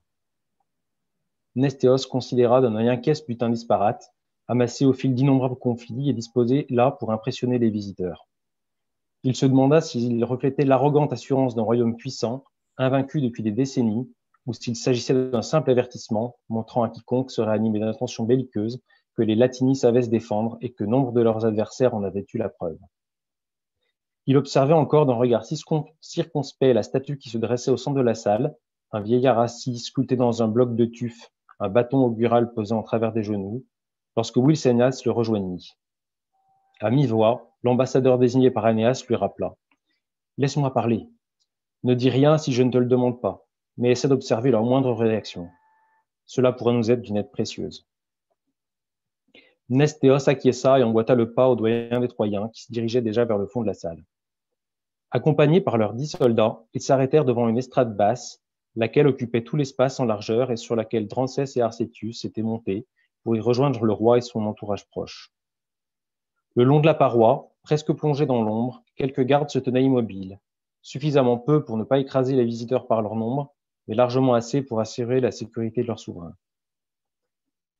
Totalement ignorant des manières et de l'étiquette en vigueur dans cette cour étrangère, Nestéos se borna à imiter Wilsénas lorsque celui-ci s'inclina, sans toutefois s'agenouiller. Ce fut Drancès qui les introduisit, les désignant d'un revers de main à son roi. Voici les visiteurs qu'Arcitus nous a annoncés. Le chef de leur délégation se nomme Wilsenas. Latinus hocha profondément la tête, et pour la première fois, Nestéos le dévisagea. Assis sur un trône de bois noir, ancien, sculpté de motifs végétaux mais sans grande fioriture, le souverain était reconnaissable à sa toge à raie couleur, à ses nombreux bijoux et aux minces bandeaux d'or qui lui saignaient le front. Il se tenait légèrement courbé et faisait vraisemblablement plus que son âge réel. Ses cheveux délicatement ondulés qui descendaient jusqu'à sa nuque tiraient nettement sur le blanc, et les rides qui marquaient son visage semblaient retracer une vie de soucis. Ses yeux gris, bien que vifs et attentifs, paraissaient voilés d'une ombre de lassitude. Sa voix était ferme néanmoins, et son accent sans défaut lorsqu'il s'adressa à Wilsenas, englobant d'un geste le reste de l'ambassade. Soyez les bienvenus dans mon palais et sur mes terres, étrangers. Il ne se leva pas, comme l'aurait voulu la coutume à Wilusa, mais demeura assis. Il écarta les mains, paume vers le haut, sans doute en signe de paix et d'hospitalité. Il continua. C'est sur le domaine ancestral de mon peuple que vous avez échoué vos navires et commencé à construire votre camp. Les rives du fleuve Alboula et la plaine qui les entoure ne nous ont jamais été disputées, aussi loin que remonte la mémoire de mes aïeux et nos traditions. Pas même par les Racena, nos voisins du Nord. Nestéos se tourna vers Wilsenas, mais l'ambassadeur ne prononça mot et se contenta de baisser le visage vers le sol en signe d'acceptation. Latinus poursuivit. Comme je vous l'ai déjà dit, vous êtes les bienvenus. J'attends néanmoins que vous m'expliquiez les raisons qui vous ont poussé à remonter le fleuve, que vous me disiez ce que vous attendez de moi et des miens. Voilà, je vais m'arrêter là. Merci Fred. Mais je pense que c'est euh, assez euh, représentatif à la fois de, euh, de l'adaptation euh, que j'ai pu réaliser de l'Énéide, au sens où, par exemple, on retrouve un certain nombre de, euh, des éléments de la description du palais qui sont repris ici. Alors, faut savoir que Virgile aime énormément les énumérations. C'est vrai que ça fait partie aussi des peut-être des, euh, euh, des, différences euh, qui peuvent euh, qui peuvent vous faire plutôt lire Asperia que Virgile, c'est-à-dire que c'est quand même beaucoup plus facile d'accès. Euh, les poètes latins ils aiment bien les très très très longues énumérations. On a peut-être 10 pages ou 15 pages dans l'Énéide de Virgile énumère les différents chefs de guerre qui composent l'armée des Latins. Aujourd'hui, on, on raconterait pas les histoires de, cette manière. et pareil, dans les descriptions, il a une manière aussi qui, est, assez différente de la nôtre de décrire. Et c'est aussi assez représentatif du travail, disons, documentation et de, on évoquait tout à l'heure l'archéologie l'archéologie expérimentale de, de recréation euh, de euh, ce que pouvait être le passé à cette époque, notamment par exemple dans la tenue euh, du roi. J'ai repris des tas d'éléments qu'on sait aujourd'hui, soit par les récits qui ont été faits à l'époque, les historiens euh, romains qui décrivaient les, ce la vie de leurs ancêtres, ou qu'on a pu retrouver nous dans les tombes, dans euh, dans des monuments divers, des sculptures notamment, de la tenue du roi par exemple, son bandeau, son euh, tout ce genre de description est aussi, euh, aussi euh, historique, aussi archéologique, aussi plausible que, que j'ai pu faire en fonction des, des informations dont on dispose aujourd'hui.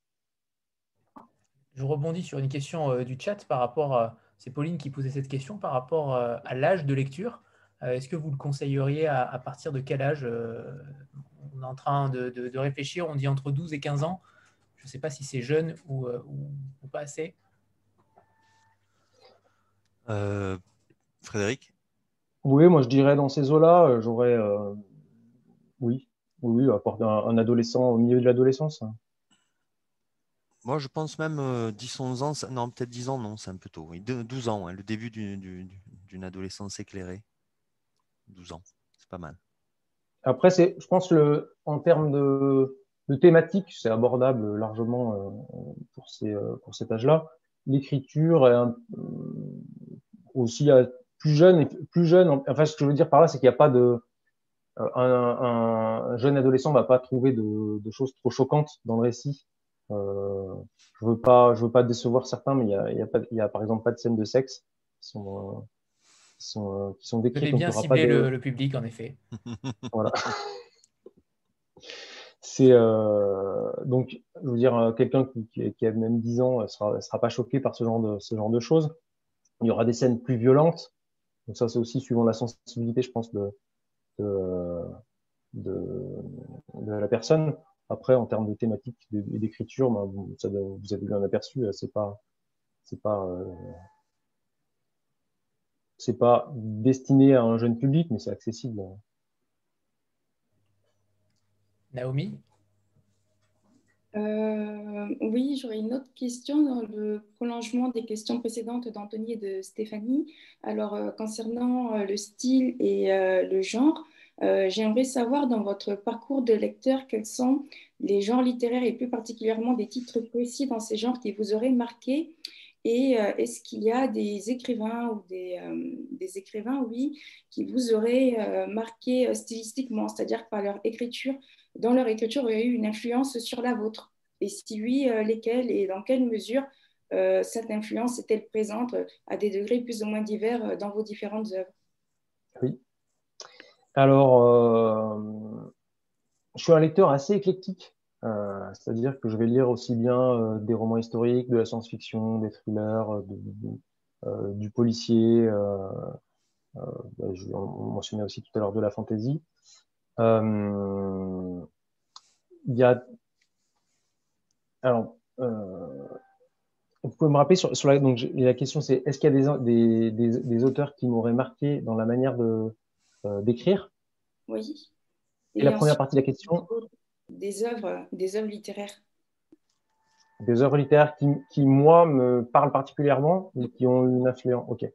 Les deux. Euh, alors, il y, a deux, euh, il y a deux auteurs qui sont euh, cités à la fin de cette période dans les remerciements, euh, parce que euh, je pense qu'ils ont tous les deux une, une place particulière vis-à-vis d'Esperia, puisque c'est eux qui m'ont conduit à m'intéresser à Rome, à, à, me réintéresser à Rome en tant qu'adulte, et d'ailleurs à aller visiter Rome pour la première fois, qui sont Robert Harris et Steven Saylor. je ne sais pas si vous connaissez Robert Harris, c'est un un auteur plutôt, euh, plutôt de, de thriller et notamment de thriller politique, euh, mais qui a fait une trilogie où en fait il retrace toute la carrière de Cicéron, euh, qu'on connaît pour avoir, pour avoir été un avocat romain, mais qui a aussi eu une carrière politique très intéressante juste avant le, juste avant l'arrivée au pouvoir de, de César.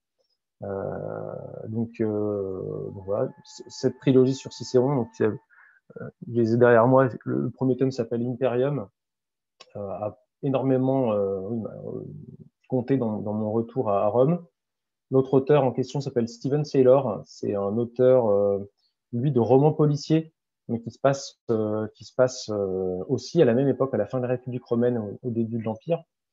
Euh, qui, euh, qui, a toute une série avec un personnage principal qui s'appelle Gordianus ou Gordien, euh, suivant les, suivant les, les, les, les tomes n'ont pas été traduits par la même, la même, par la même personne, donc ils ont un petit peu changé le, un petit peu changé le, le, le, le nom. Donc ces deux auteurs-là sont vraiment parmi, parmi mes auteurs, euh, mes auteurs préférés. Je suis en train de lire un, un, roman de Robert Harris que j'avais pas, que j'avais pas encore lu. À côté de ça, en, termes, en termes de, je peux dire peut-être euh, mes livres fétiches dans la vision dans les, euh, dans les autres, dans les autres styles. j'ai été un très grand lecteur de Bernard Werber à, une certaine époque. Je pense que j'avais à peu près lu, tout lu jusqu'au milieu des années 2000, fin des années 2000.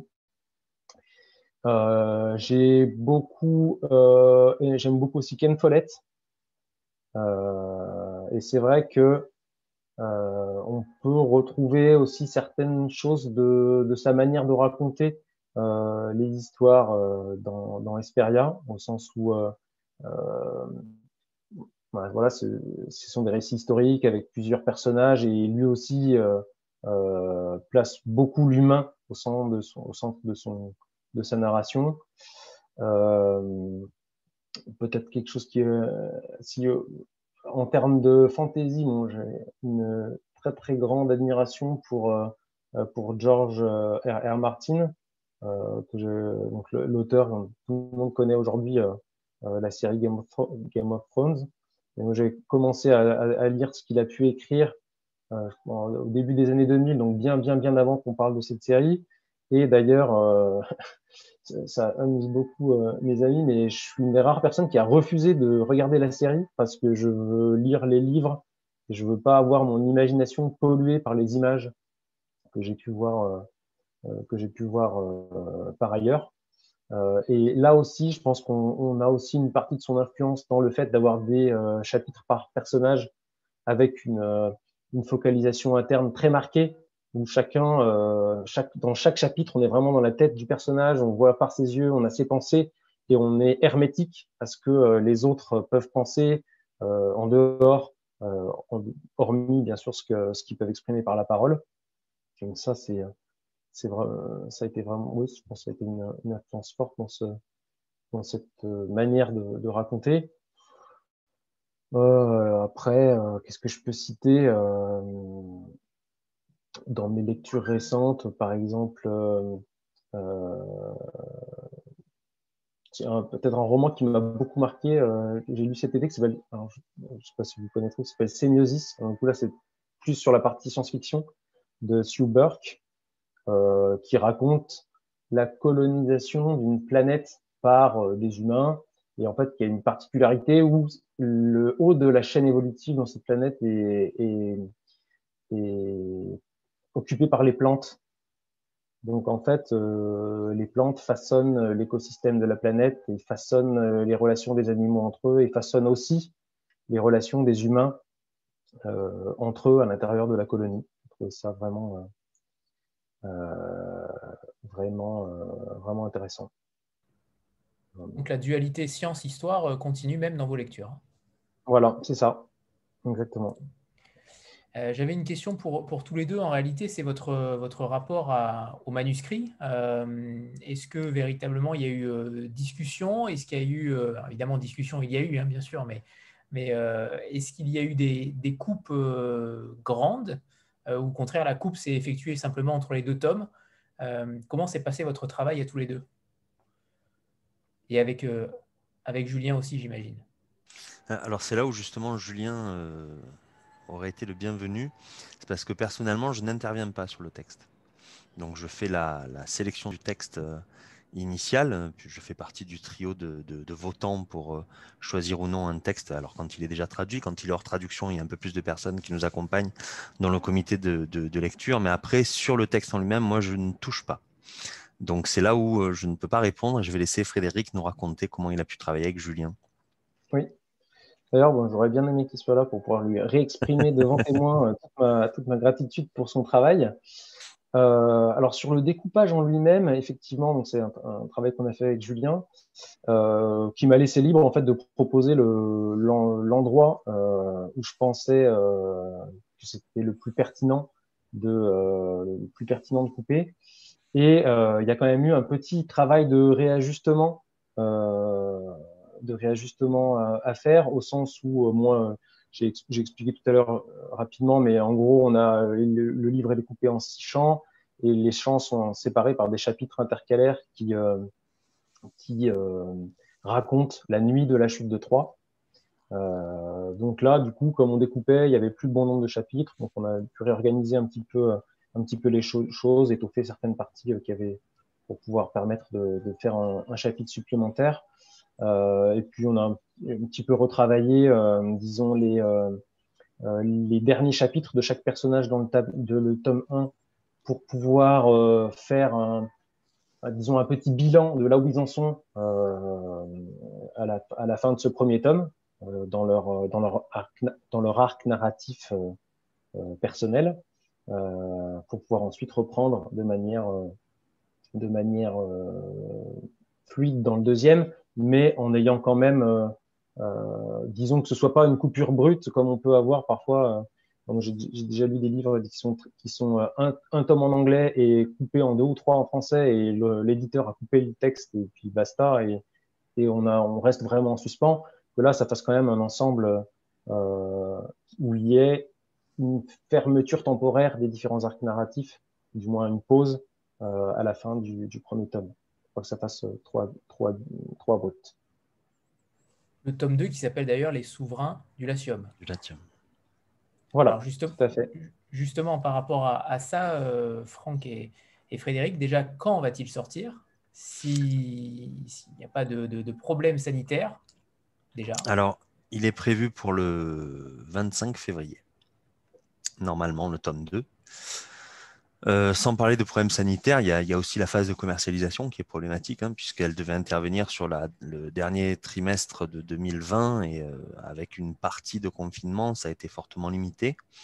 Donc, on va voir un petit peu ce qui se passe sur le premier trimestre 2000, enfin sur le premier trimestre, sur le presque deux premiers mois de 2021, mais oui, fin février. Et, Franck, par rapport à, tes sorties euh, qui vont donc euh, arriver dans les, dans les mois prochains, est-ce qu'on peut peut-être parler des, euh, des, autres livres que tu, que tu vas sortir?